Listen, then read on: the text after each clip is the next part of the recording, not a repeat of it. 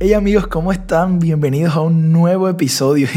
Quiero que sepas que estoy súper emocionado, pero también un poco, o yo diría que bastante conmovido con el episodio de hoy, porque, o sea, créeme que yo pensaba que este año ya era suficiente con lo del coronavirus, pero ver estas noticias de, de racismo, de homicidios, han roto mi corazón de una manera inexplicable. Y hoy no tengo como alguna historia para comenzar porque literal solo quiero desahogarme, o sea, quiero abrirte mi corazón y compartirte algo que, que Jesús dijo que yo creo que si lo aplicamos, que yo creo que si lo hacemos como de nosotros, que lo hacemos de nuestra parte, vamos a poder cambiar el entorno en el que nos movemos. Y a lo mejor no cambiemos el mundo, pero, pero sí podremos cambiar nuestro mundo, el que está cerca de nosotros. Y literal, o sea, no pretendo que este episodio cambie el mundo, pero pues semanalmente lo escuchan un promedio entre 150 a 170 personas. Así que si yo puedo aportar algo desde mi posición a ustedes que escuchan, pues yo creo que, que puede ser provechoso. Así que, ¿qué tal si empezamos? Y en la Biblia encontramos una historia que está en Juan 4, donde Jesús se sienta a hablar con una mujer de Samaria, o sea, la famosa mujer samaritana.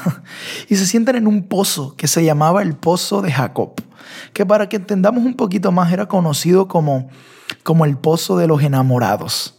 Era un pozo donde parejas muchos años atrás se habían conocido. Y si leemos esta historia así súper rápido, podemos pasar por alto los detalles tan valiosos que yo creo que esta muestra. y si nunca has leído la Biblia o tal vez nunca has leído esta historia o, o, a lo mejor sí has leído la historia pero no sabes bien lo que está sucediendo, déjate pongo un, un poquito de contexto. Jesús estaba sentado con una mujer. y si lo digo en ese tono porque eso era escandaloso, o sea, porque no podían hablar, no era normal que hombres interactuaran con mujeres.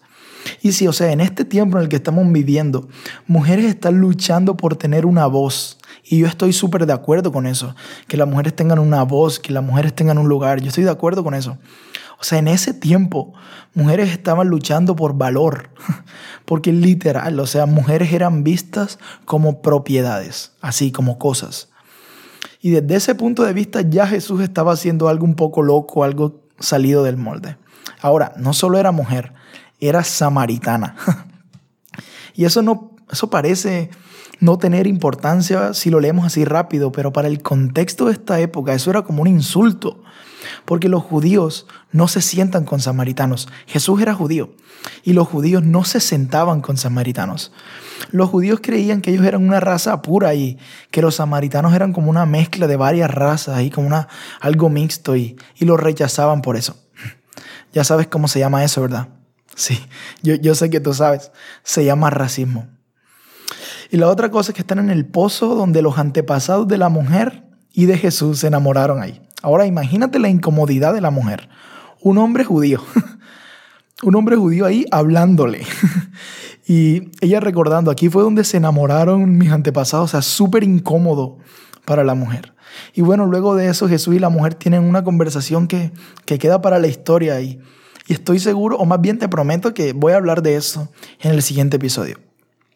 Pero en este episodio solo me quiero centrar o, me quiero enfocar en la parte donde Jesús se sienta con la mujer.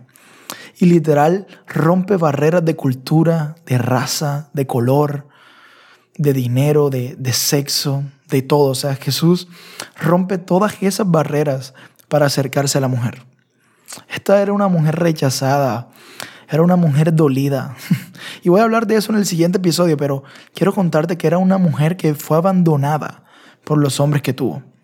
Esta no es una mujer mala, es solo una mujer herida, es una mujer olvidada, una mujer marginada. ¿Sabes por qué me atrevo a decir eso? Porque fue a sacar agua a las 2 de la tarde con un sol inclemente. Y nadie va a sacar agua con un sol que quema, pero déjame proponer que tal vez ella fue a esa hora porque no quería que nadie la viera. No quería que nadie la juzgara. Y oh sorpresa, se encuentra con Jesús. Ese Jesús que se acerca a los que tienen el corazón roto. Ese Jesús que se acerca a los rechazados. Ese Jesús que se acerca a los olvidados. Ese Jesús que se acerca a los marginados. Y me encanta como lo dice un mentor y amigo, Jesiah Hansen. Jesse dice, Dios es Dios de todos, especialmente de los marginados. Sí, te lo voy a repetir. Dios es Dios de todos, especialmente de los marginados, especialmente de los rechazados, especialmente de los olvidados. Porque ves, Jesús viene a, a devolver la dignidad del ser humano, dignidad que tal vez te robaron, tal vez te la robaron personas cuando te rechazaron, o tal vez te la, te la robó la religión cuando, cuando te juzgaron. O sea, no, no, no sé, no sé si en algún momento te han robado la dignidad o has sentido que te han robado la dignidad, pero lo que sí sé es que Jesús está listo para devolver esa dignidad al ser humano. Jesús está listo para devolver eso y tratar a todos de una manera incondicional, de amar a todos con ese amor incondicional. Y si, y si nos puede conmover esto, aunque es más que conmoverte con una historia de Jesús, yo quiero animarte a tomar acción. O sea, yo lo quiero hacer, yo quiero tomar acción, yo quiero imitar a Jesús, yo quiero tratar a todos por igual, sin importar su raza, su color, su sexo. Yo también quiero ser de los que, de los que rompen barreras. Y creo que yo encontré algo que pues a mí me ayudó y creo que te puede ayudar a ti que estás escuchando. Y Jesús está contando una parábola y dice, pues tuve hambre y no me alimentaron, tuve sed y no me dieron de beber, fui extranjero y no me invitaron a su hogar, estuve desnudo y no me dieron ropa, estuve enfermo y en prisión y no me visitaron. Entonces la gente responderá, Señor, ¿en qué momento te vimos con hambre o con sed o como extranjero o desnudo o enfermo o en prisión y no te ayudamos? Y él y Jesús responderá, les digo la verdad, cuando se negaron a ayudar al más insignificante, al más rechazado, al más olvidado, al más marginado de todos, se negaron a ayudarme a mí. Y lo que yo creo que nos puede ayudar a amar sin condición, a amar sin discriminación, a amar sin prejuicios, es entender que Jesús también vive dentro de las demás personas. Porque te quiero preguntar algo, o sea, si Jesús, el Hijo de Dios, viniera a tu casa, ¿cómo lo tratarías? Cierto que lo tratarías bien, ¿verdad? Le darías la mejor comida, lo sentarías en los mejores muebles, te desvivirías por atenderlo. Entonces yo creo que el reto es tratar a los demás como si fueran Jesús. Tratar a tu vecino como si fuera Dios mismo. Tratar al que piensa distinto a ti como si fuera Dios mismo. Tratar al que tiene un color de piel diferente al tuyo como si fuera Dios mismo.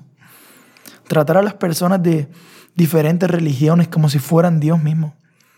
Tratar a todos como si fueran Dios mismo. Aún a esa persona que te hizo daño, tratarla como si fuera Dios mismo.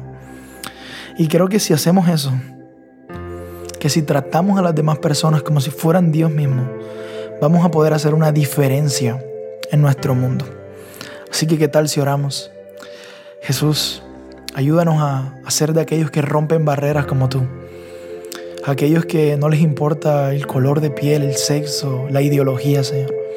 Ayúdanos a ser de aquellos que andan con los marginados, aquellos que no les asusta, Señor, romper barreras para, para acercarnos a personas. Ayúdanos a ser como tú. En el nombre de Jesús. Amén.